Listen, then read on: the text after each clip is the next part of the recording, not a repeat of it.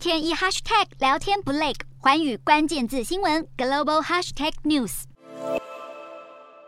最近许多经济数据都带来惊喜，激励了股市。像是七月就业报告十分强劲，消费者物价指数 CPI 以及生产者物价指数 PPI 也都远低于预期，激励的标普五百指数较六月低点强弹了百分之十七。投资人乐观情绪高昂，显然是押注美国联准会将会放缓升息速度。不过，也有分析师对于这波涨势感到忧心，认为七月的 CPI 稍微下降，只是这一个月的数据，并不代表真的是通膨触顶。而且呢，就算通膨触顶，也将盘旋高点，并且高到会迫使联准会继续积极升息。认为呢，要让联准会安心，进而停止升息，还有很长一段时间。而美国企业财报也将带来压力。截至十号，百分之九十已经公布上季财报的企业里，百分之六十一的本季财测都低于预期。这周的关注重点是零售业，投资人都在紧盯沃尔玛和家得宝这些零售售巨擘的业绩表现。预估七月零售销售只会月增百分之零点二，比六月的百分之一大幅缩小，让分析师对近期获利一点都不敢乐观。